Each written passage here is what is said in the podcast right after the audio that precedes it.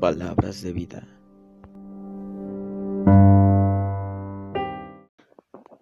El capítulo 3 de Génesis se titula Desobediencia del hombre. Pues se, se sobreentiende de qué trata el capítulo. Empieza con la serpiente del huerto de Edén que se le acerca a Eva y le dice, mm, con que Dios les dijo que no podían comer de ese árbol. Dijo, podemos comer de todos, pero del árbol de la ciencia de bien y el mal no podemos comer. Y entonces la serpiente los engaña o logra engañar a Eva y le dice que, que la única, lo, lo único por lo que Dios no quiere que lo coman es para que no sean como Él. Les dice que si lo comen serán como Dios. Entonces, pues Eva vio que el árbol se veía jugoso, apetitoso, y lo comió, y entonces vio que no pasaba nada, entonces le dio a Adán. Y entonces lo comieron y se dieron cuenta que estaban desnudos. Entonces se, cubrieron con hojas que estaban por ahí. Y entonces Dios que se paseaba por el, el huerto los llamó y ellos se escondieron porque se habían dado cuenta de que estaban desnudos. Y es como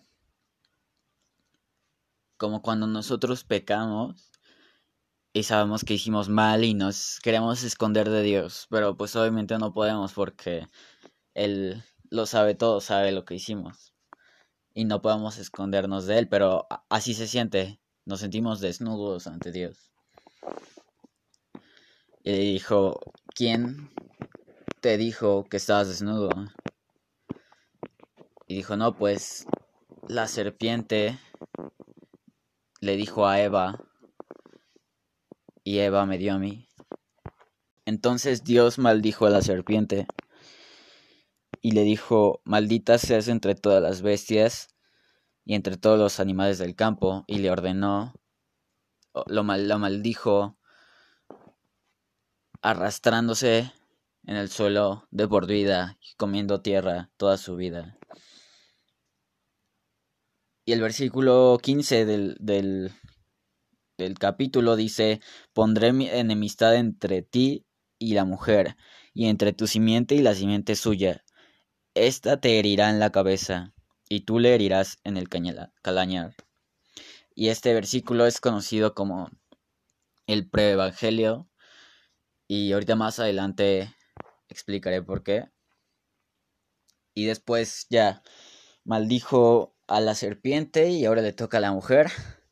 Y ahora le dijo que iba a multiplicar sus dolores de parto y cuando nacían sus hijos iba a tener el horrible dolor, o sea, feo, feo.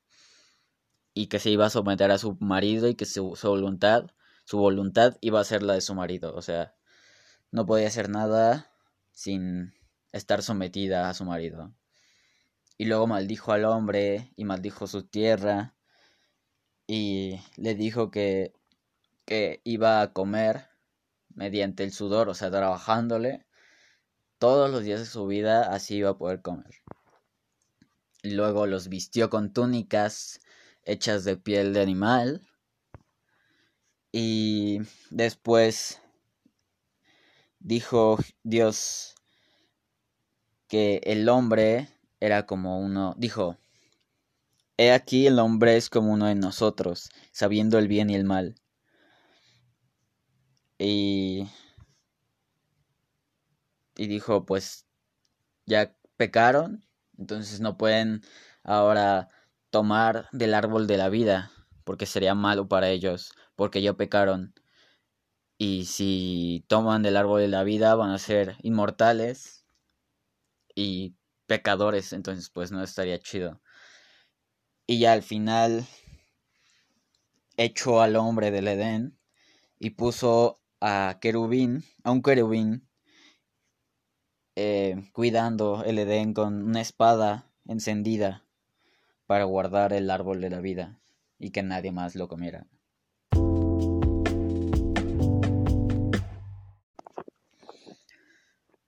Algunos puntos que, que podemos ver del capítulo 3 es como al principio la serpiente les dice que si lo comen serán como Dios. Y en este caso no es totalmente equivocado, solo que no es en el, en el sentido que a lo mejor ellos creyeron. Porque al final, es, al final del capítulo dice Dios, he aquí el hombre es como uno de nosotros. Pero es uno de nosotros porque ahora es como uno de nosotros porque ahora él sabe el bien y el mal, o sea, ya tiene el conocimiento de lo bueno y lo malo. Solamente en eso sí fue como fueron como Dios.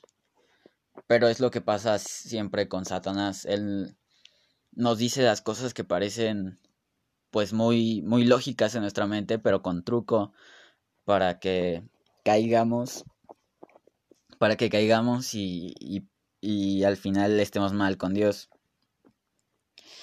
También otro punto es del, del versículo 15 que dije que ahorita iba a explicar del preevangelio.